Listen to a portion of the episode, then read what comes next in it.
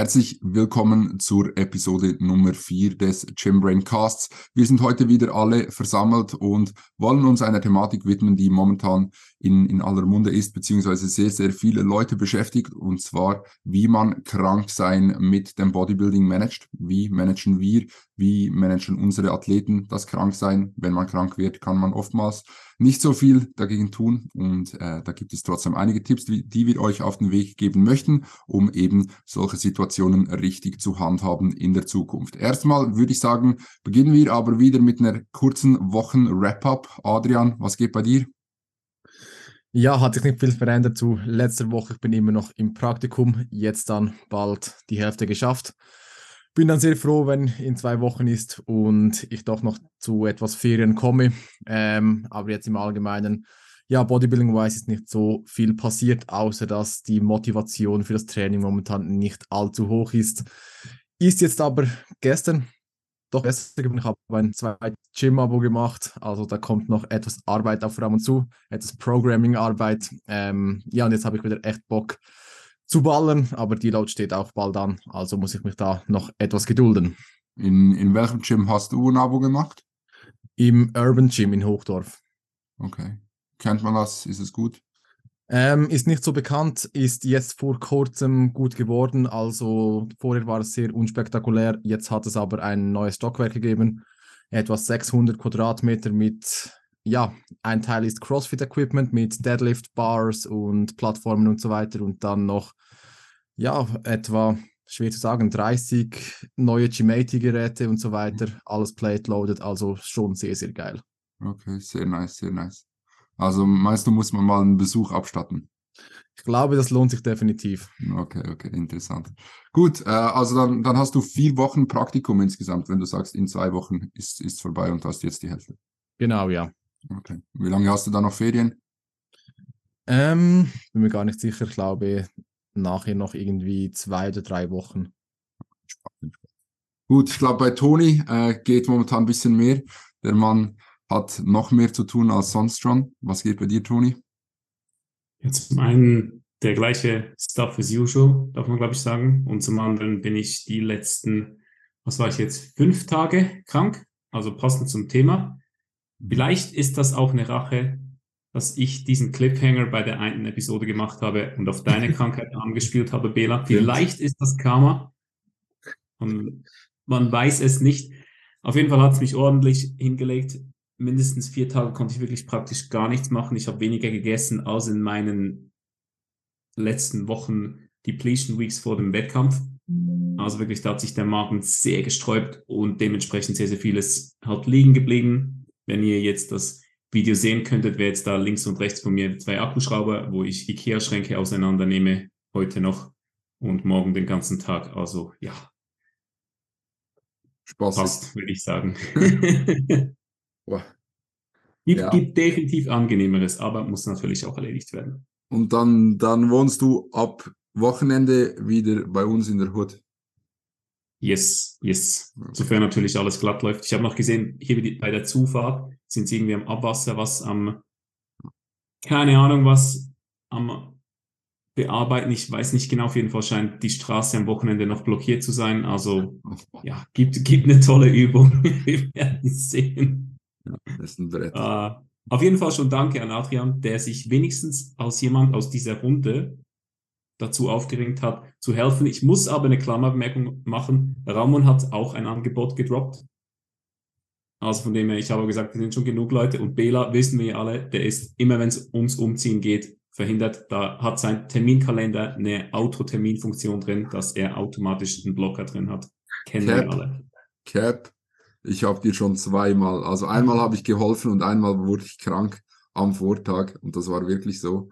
Ähm, also da musst du mich gar nicht so an den Pranger stellen, Toni. Also alles gut. Aber ich merke mir das. passt schon, passt schon, passt schon. Ähm, gut, ich denke, dann gehen wir weiter zu Ramon. Ramon, was geht bei dir? Ja, bei mir geht ehrlich gesagt nicht, ganz, nicht so viel. Also ich bin jetzt wieder aus dem Deload gekommen, ähm, habe mich gut erholt aus dem Deload bin wieder in die nächste Rotation gestartet. Bin jetzt sehr gespannt, was hier gehen wird. Die zweite Rotation jetzt bei Lukas Müller, Bodybuilding technisch. Ja, habe dort ein bisschen Gewicht gedroppt, was mich überrascht hat. Das war so ein bisschen was Spezielles. Ich habe wirklich von 102 Kilo auf 101 Kilo Gewicht wieder gedroppt. Ähm, und ja, jetzt Kalorien erhöht. Bin jetzt wieder auf 4000 Kalorien. Bela würde jetzt sagen, ich habe wieder äh, die Makros eines Mannes. Ähm, und das freut mich natürlich, ähm, hier wieder keine Kindermakros mehr zu haben, aber so nebenbei, ja, jetzt einige Dinge von Gymbrain hier intern noch am ja, erledigen, so Exercise Library mit Bela machen, viele ja, Erstgespräche, die wir, die wir hatten und natürlich Setups, die im Januar anstehen, weil da natürlich schon sehr viele Coaching-Beginne sind, also momentan sehr intensiv auf der Coaching-Seite, aber macht natürlich extrem viel Bock. Ich bin motiviert, ist momentan wirklich sehr entspannt. Bela, was läuft bei dir? Ja, bei mir ziemlich ähnlich wie bei Ramon. Bei mir ist tatsächlich das Aufregendste, dass mein Gewicht nicht gedroppt ist, äh, sondern jetzt von vorgestern auf gestern und heute äh, insgesamt knappe zwei Kilo einfach so hoch ist. Also ich habe die ganze Zeit so über die letzten Wochen mit 116 eingewogen, so plus minus 0,2, 0,3 Kilo und dann gestern einfach 117,9 in mein Gesicht und heute Morgen früh auch wieder 117,9. Weiß nicht genau, was da los ist, ähm, aber soll mich jetzt auch nicht irgendwie groß beirren, würde ich sagen, denn heute in einer Woche beginnt die Diät. Ähm, ja, werden spaßige Zeiten, mal schauen. Ich bin sehr, sehr gespannt, wo mich das Ganze hinführt. Erstens mal Bodyweight-technisch, aber vor allem natürlich auch formtechnisch. Ähm, wird eine gute Erfahrung. Ich freue mich auf jeden Fall sehr, sehr darauf. Und ansonsten, ja, gleich wie bei Ramon, viel Coaching-Stuff. Wir filmen momentan die Exercise Library, ähm, sind da gut dabei. Und in diesem Sinne würde ich sagen, wir beginnen heute jetzt mit dem eigentlichen Thema Kranksein managen. Toni, du hast dich dazu bereit erklärt, den Einstieg, Einstieg zu machen. Schieß los. Ja, gerne doch. Natürlich aufgrund der Tatsache, da ich erst gerade damit konfrontiert wurde. Step, Schritt Nummer eins, Punkt Nummer eins, den ihr beachten solltet, ist das richtige Mindset, die richtige Einstellung. Seid euch bewusst, wenn ihr krank werdet, dass das ein definitives Signal eures Körpers ist und dass ihr das entsprechend managen solltet und hier wirklich auch entsprechend mit dem richtigen Mindset hingehen müsst. Das heißt, es wird wahrscheinlich so sein, dass ihr einige Tage pausieren müsst wird wahrscheinlich vielleicht auch so sein, dass ihr einige Tage, und darauf kommen wir später noch, vielleicht mit der Ernährung etwas anders handhaben müsst. Aber es wird auf jeden Fall die kommenden Tage werden außerhalb eurer, eurer Routine sein. Es werden Dinge passieren, die ihr halt je nachdem nicht kontrollieren könnt, wo ihr entsprechend eine gewisse Akzeptanz mit an den Tag bringen müsst. Ihr müsst in dieser Situation verstehen, dass es nicht darum geht, morgen an den geplanten Hinge zu gehen, sondern es geht darum, in erster Linie wieder gesund zu werden und im Anschluss, wenn ihr wieder gesund seid, euren Körper wieder in diesen Luxus-State auch bringen könnt, dass ihr Muskeladaption hervorrufen könnt. Wenn ihr hier nicht alles daran legt, möglichst schnell wieder gesund zu werden, wenn ihr da nicht möglichst alles daran legt, wird sich der ganze Prozess einfach immer weiter und weiter und weiter ziehen. Also Punkt Nummer eins, hier ist sehr, sehr wichtig, euer Mindset. Lasst euch davon nicht runterkriegen, seid euch bewusst, dass jeder einmal irgendwo krank wird. Da gibt es eine gewisse Wahrscheinlichkeit, gerade auch jetzt bei den Jahreszeiten, je nachdem, in welchem Umfeld ihr seid, je nachdem, ob ihr beispielsweise wie ich in dem Public Office Space Bereich seid oder mit dem ÖV unterwegs seid. Da gibt es viele Kontaktpunkte, viele potenzielle Quellen, dass ihr irgendwo Viren einfangen könnt. Und von daher ein richtiges Mindset und dann entsprechend ist das der erste Schritt zum Management. Bela, wie geht es weiter mit Schritt Nummer zwei? Ja, Schritt Nummer zwei ist dann Erholung, Schlaf, Nutrition, äh, Arbeit. Wir haben hier einige Punkte äh, aufgeschrieben, die wir, auf die wir eingehen wollen. Erstens mal der Zeitpunkt ähm, und dort ist halt die Frage, die sich stellt, wann sollte man pausieren? Ramon, was hast du da für Gedanken dazu? Ich weiß, dass du da ähm, so eine Herangehensweise hast, die wahrscheinlich ganz interessant sein könnte. Ja, also ich denke, hier gibt es auch so ein bisschen zwei Perspektiven, die man anschauen kann. Der, das eine ist natürlich der Leistungsgedanke. Das ist immer so, ja, die Entscheidungsmatrix, wo ich auch meine Athleten das Ganze überlegen lasse. So, erstens, hast du das Gefühl, ja, du kannst überhaupt eine produktive Einheit trainieren. Also wenn du so angeschlagen bist, du merkst, etwas kommt, bist du in der Lage, produktiv zu trainieren. Wenn da die Antwort Nein ist, dann heißt es sowieso, reste, wir machen keine Session. Das Zweite, was man sich hier natürlich ähm, ja, überlegen muss, ist so, ja, wenn ich jetzt trainiere, mache ich das Ganze schlimmer. Man kennt selbst so leicht angeschlagen und eigentlich weiß man, wenn ich jetzt Beine trainieren gehe, gehe, dann werde ich mich morgen richtig scheiße fühlen. Und diesen Moment heißt für mich auch, mach einen Rest Day. Ich denke, das sind sicherlich schon mal immer zwei Dinge, die extrem wichtig sind. Und das dritte haben wir letztes Mal schon angesprochen, ist einfach der allgemeine Energielevel. Den sehe ich auch wirklich als sehr guter Proxy, wann es dann wirklich Zeit ist, ein, eine Pause zu machen. Man kann auch so sagen, ja, wenn es so überhalb dem Nacken ist, dann kann man sich hier wirklich noch überlegen, auch mal eine Einheit zu machen, wenn man ein bisschen Kopfweh hat, ein leichtes Kratzen im Hals, ein bisschen verstopfte Nase, aber der Energielevel ist noch gut, du fühlst dich noch gut, dann kann man meiner Meinung nach auch noch mal für eine Session gehen. Wenn aber die ersten zwei Punkte nicht mehr erfüllt sind oder der Energielevel wirklich tief ist, dann ist es dann wirklich auch Zeit, eine Pause einzulegen. Und da wollen wir jetzt gerade, ja, eintauchen, wie sollte so eine Pause aussehen, wie lange sollte sie gehen, was für Maßnahmen kann man da machen, wenn man schon jetzt das richtige Mindset hat, an das Ganze, an das Ganze heranzugehen, dass man weiß, das ist jetzt meine Aufgabe als Athlet, das zu machen, was sind dann die Maßnahmen? Ich denke, Adi kann uns da sicherlich ein paar Tipps geben, ein paar Maßnahmen geben, was man dann so machen kann, wenn man krank ist. Yes, also schlussendlich ist hier das Wichtigste, dass du wirklich deinen Körper arbeiten lässt. Also eine Krankheit wirst du nicht überwinden, indem du irgendwie ein Wundermittel schluckst oder irgendetwas in den meisten Fällen, sondern dein Körper muss arbeiten. Dementsprechend musst du auch deinem Körper die Kapazitäten und die Ressourcen dafür bereitstellen. Heißt, du musst wirklich versuchen, dich zu erholen. Also schon dich etwas und geh nicht gerade all in mit Arbeit oder was auch immer. Wenn du jetzt nicht ins Gym gehen kannst, weil du krank bist, solltest du nicht das Ganze kompensieren mit noch mehr Arbeit oder so. Also sehr, sehr wichtiger Punkt. Dann weiter, was wird sonst noch benötigt? Schlaf ist auch ein Teil der Erholung. Schlaf sollte priorisiert werden, gerade in dieser Zeit, sonst sowieso auch für Muskelaufbau, aber in dieser Zeit besonders wichtig, dass du deinem Körper wirklich die nötige Ruhe gibst, weil im Schlaf findet schlussendlich die Regeneration statt, auch vom Immunsystem. Und was sonst noch ist auch die Ernährung, sind auch Ressourcen, die der Körper benötigt. Ähm, ja, da würde ich wirklich auch versuchen, deine Micros reinzubekommen, wenn möglich. Also, dass du dein Gemüse reinbekommst, dass du auch Proteins reinbekommst, ist auch wichtig für das Immunsystem.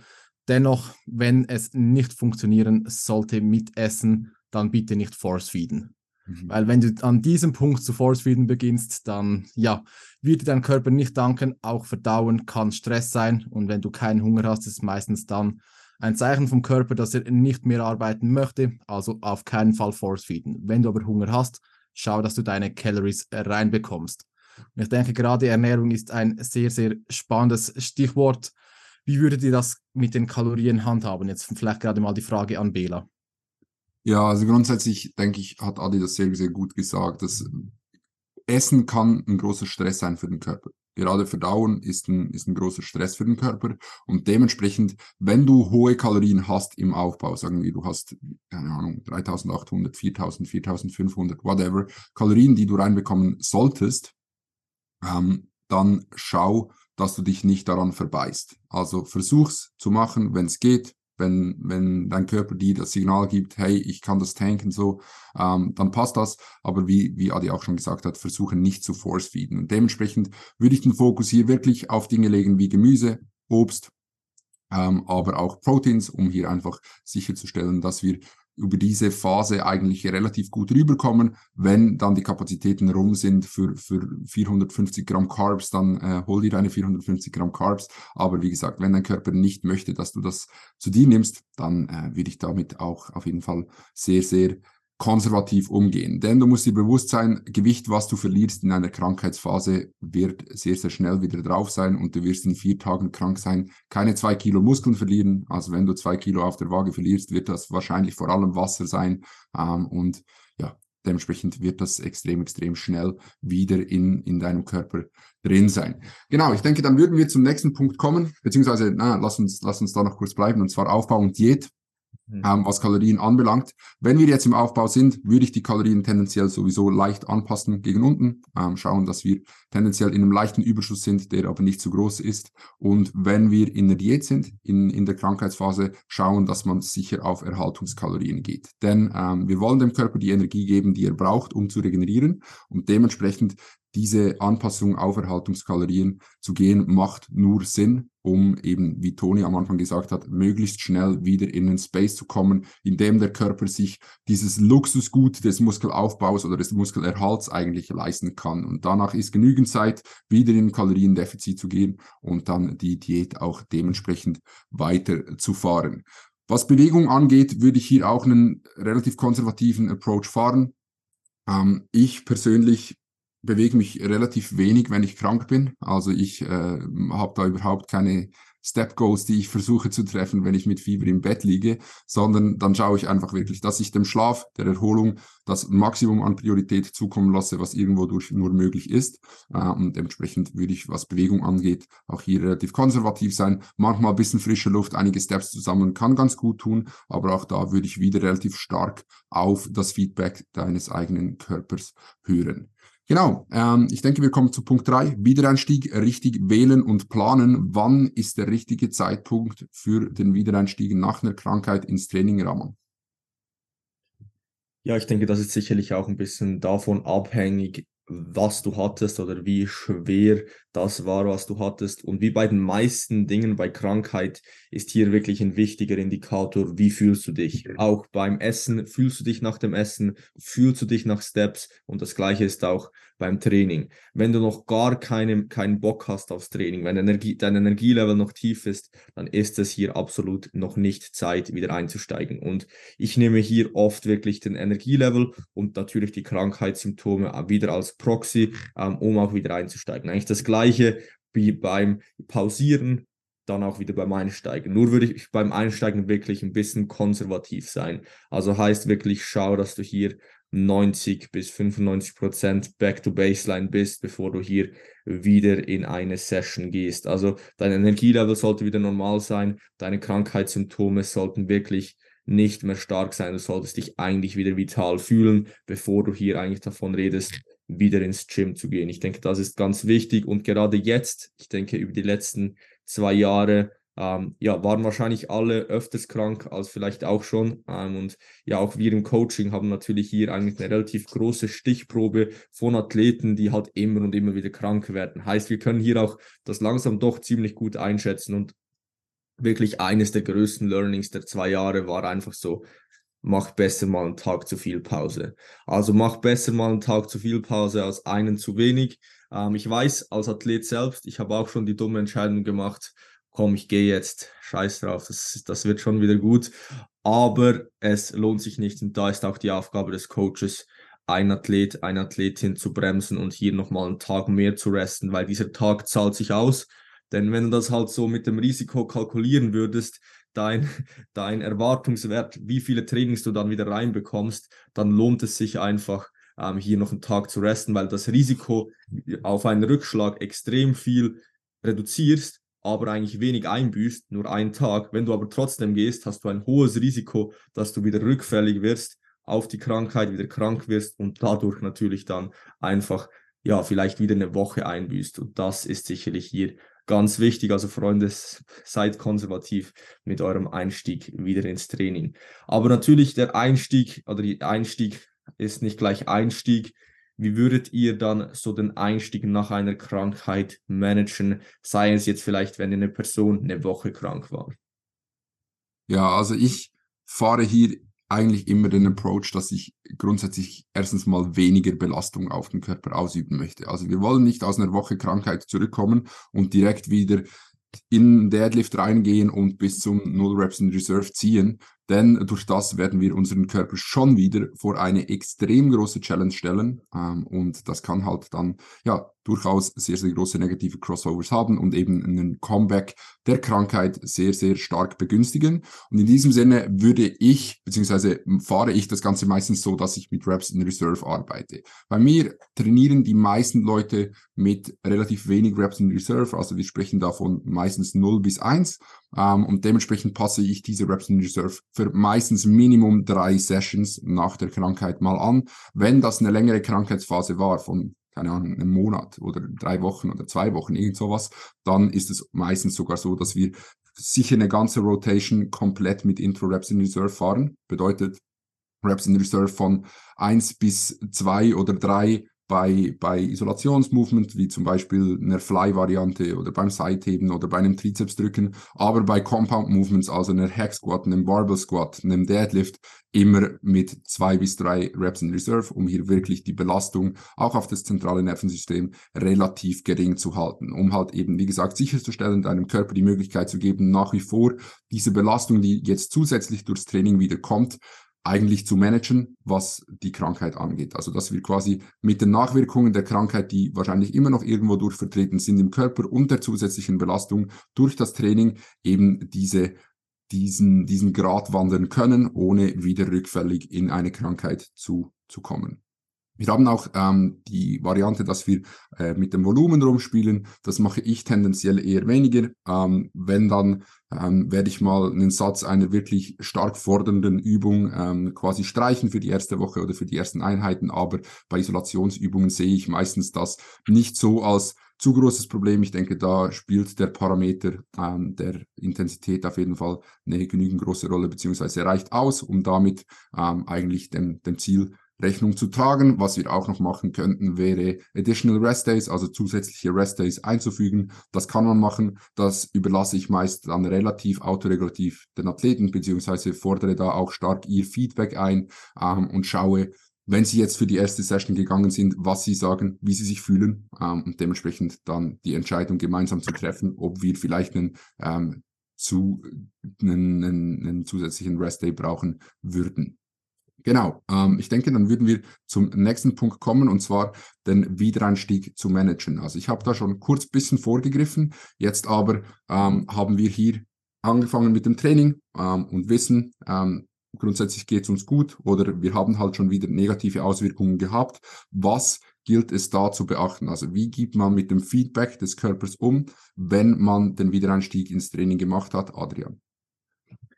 Yes, du hast es eigentlich schon sehr gut angesprochen. Wie geht man mit dem Feedback um? Also nehmt das Feedback eures, eures Körpers wahr und ja, reflektiert dieses auch. Also wenn ihr merkt im Training, hey, ich habe überhaupt keine Energie, dann macht es wohl kaum Sinn, ja, weiter zu ballern. Also da würde ich wirklich das differenzieren. Also es ist sehr wichtig, da darauf zu achten, dass wirklich auf die Energie geachtet wird.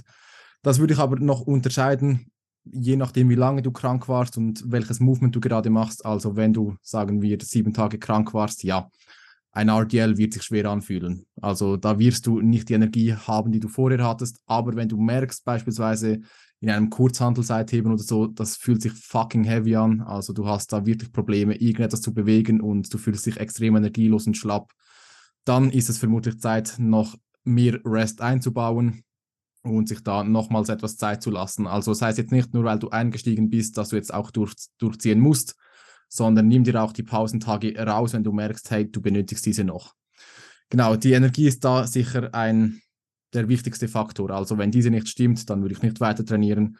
Wenn aber die Energie da ist, ist es auch ein sehr gutes Zeichen dafür, dass du weiter trainieren kannst und ja, wieder in einem produktiven Mesozyklus starten kannst. Ich weiß nicht, Jungs, habt ihr da noch andere Zeichen, die ihr beachtet jeweils?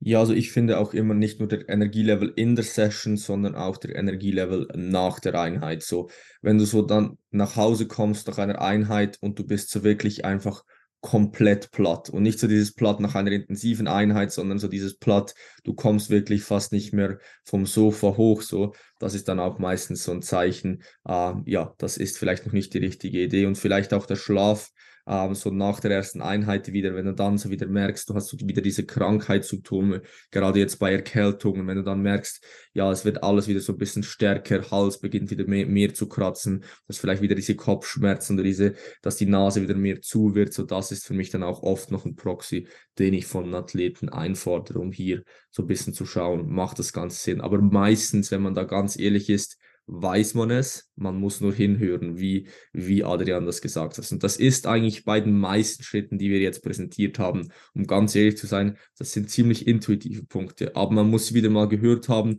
um sie wirklich auch akzeptieren, wenn sie so sind. Es ist nicht witzig, wenn du dann halt eingestiegen bist und dann merkst, es ist noch zu früh, dann sich einzugestehen, ja, ich beginne jetzt wieder zu resten. Es fällt mir auch jedes Mal schwer und ich habe vielleicht dann auch schon einfach durchgepusht, aber wahrscheinlich habe ich dann den kürzeren gezogen, weil, es einfach viel länger gegangen ist. Also da wirklich einfach auf seinen Körper hören ist sicherlich ein ganz, ganz wichtiger Punkt. Und wir haben hier jetzt noch ein paar Anmerkungen. Also es waren jetzt so unsere vier Schritte, die wir ähm, ja, euch mitgeben würden, um das Ganze erfolgreich zu managen. Wir haben hier noch ein bisschen ja, Anmerkungen oder Punkte, die wir, auf die wir noch eingehen wollen. Und zwar, ja, man könnte ja jetzt meinen, wenn man so sieben Tage Pause gemacht hatte, man war krank, das war jetzt der perfekte Deload. Ähm, jetzt starten wir einen normalen Zyklus und der geht jetzt wieder sechs Wochen. Wie seht ihr das, Jungs? Ist das gleichwertig auch so erfahrungstechnisch? Dauert dann der nächste Zyklus kürzer? Ist es wie ein Deload? Und wie macht ihr das vielleicht? Oder was, was gebt ihr da den Leuten mit, die sich vielleicht auch selbst coachen? Also meine Erfahrung dahingehend kommt natürlich immer darauf an, wo man am Zyklus zuvor war. Aber meistens sage ich den Leuten, hey, du bist ja nicht sieben Tage am Strand gelegen und hast dich mit gutem Essen erholt, sondern du bist wahrscheinlich eher sieben Tage im Bett gelegen und dein Körper hatte wenig bis gar keine Kapazitäten und war wirklich dauerhaftem Stress ausgesetzt. Und da prime ich die Athletinnen und Athleten meistens dann doch schon dahingehend, dass wahrscheinlich diese Phase mit sehr, sehr viel Stress verbunden ist und wir jetzt gerade im Anschluss nach einem sachten Einstieg eben, wie das Ramon schon, schön gesagt hat, wirklich auf die Zeichen des Körpers achten müssen. Es kann also wirklich sein, dass ihr euch nachher noch zwei, drei Wochen gut fühlt, je nachdem, wie lange ihr davor schon im Zyklus wart. Es kann aber auch wirklich sein, dass ihr vielleicht zwei, drei, vier gute Trainings habt und merkt, fuck, ich bin kurz vor einem Deload, Overreaching-Symptome sind absolut da, ich muss jetzt deloaden und du dann vier Tage off machst oder wie auch immer du deine Deload-Strategie angehst. Also meine Erfahrung zeigt hier, dass es definitiv nicht als Ersatz für einen Deload gilt, aber je nachdem, wenn du halt einen soft, soften Einstieg machst, und dir dort wirklich Zeit nimmst und auch wirklich auf deinen Körper hörst, kannst du den, wird dieser Zyklus, wenn du die Krankheitsphase einrechnest, aus meiner Erfahrung, ich denke, da stimmt ihr mir wahrscheinlich zu, meist wahrscheinlich ein bisschen länger gehen, einfach weil du durch diesen Einstieg ein wenig Ermüdung wieder abgebaut hast und so wahrscheinlich overall ein wenig länger pushen kannst. Ja, also ich denke, das trifft es ganz gut. Man kann aber dementsprechend eine Krankheitsphase nicht mit einem Deload gleichsetzen. Also was teilweise, was ich teilweise schon gemacht habe, war, dass wir eine, oder dass Athleten oder Athletinnen von mir eine Krankheitsphase hatten und wir danach aber noch Additional Rest Days nach der Krankheitsphase hinzugefügt haben, zum Beispiel drei äh, oder zwei oder whatever, ähm, und das dann quasi als, als eine Art Deload genutzt haben, die ganze Zeit über ähm, was, was ein Weg sein kann, das Ganze irgendwo durch auch, äh, ja, halt gerade als Dilo zu nutzen, gerade wenn es halt soweit sowieso schon kommen würde, ähm, aufgrund des äh, Fortschreiten im Mesozyklus. Äh, aber ansonsten kann man das auf jeden Fall nicht gleichsetzen. Also Toni hat das da sehr, sehr gut gesagt. Dann haben wir den nächsten Punkt. Wie bleiben wir gesund? Ich denke, Adrian hat da sicher einige sehr, sehr interessante Infos. Der Overthinker Adrian hat sich da sicher schon einige Gedanken drüber gemacht. Ja, der klassische Overthinker. Nein, ähm, also es gibt da eigentlich gar nicht so viel fancy Stuff zu sagen. Also es sind einfach die Basics. Schlaf nailen, also wirklich schauen, dass du genügend schläfst und die Schlafqualität auch passt. Dann Ernährung nailen, also wenn du nur Müll isst die ganze Zeit, dann musst du dich nicht verwundern, wenn du krank wirst. Also auch da Micros reinbekommen und auch auf die ja, Qualität der Ernährung achten. Und ja, keine dummen Entscheidungen treffen ist auch immer etwas, was sehr, sehr wichtig ist. Also vielleicht solltest du jetzt nicht gerade im Winter im T-Shirt draußen spazieren gehen oder whatever. Ist auch immer sehr, sehr wichtig zu beachten. Und ich denke, der letzte wichtige Punkt, bevor wir dann zu Supplements kommen, ist noch, ja, dein Stressmanagement. Also wenn du extrem, extrem gestresst bist, extrem viel zu tun hast, dann schau auch, dass du trotzdem noch irgendwo eine Balance herstellen kannst, wo du dich recoveren kannst, die ja, Regeneration etwas mehr priorisierst, damit du dich da nicht irgendwie überarbeitest und den Körper so extrem stresst, dass er ja die Energie nicht mehr hat, eine Krankheit abzuwenden. Und dann habe ich schon vorweggenommen, ich denke, Tony möchte da gerne noch etwas zu Supplements sagen, da er doch in Vergangenheit, in vergangenen Monaten Vitamin C etwas abused hat. Ein wenig, ein wenig. Ja, bei den Supplements könnt ihr natürlich auch je nachdem etwas nachhelfen. Aber ich denke, bevor man darauf eingeht, ist es wichtig zu verstehen, dass ihr eine ausgewogene Ernährung habt und dort wirklich versucht, Mikronährstoffe wirklich abzudecken. Also ihr werdet eine gute fundierte Ernährung kaum wegmachen können mit Supplements. Wieso? Bela lacht das so scheinheilig, aber das ist wahrscheinlich, weil er kein Gemüse konsumiert. Das, das kann schon sein.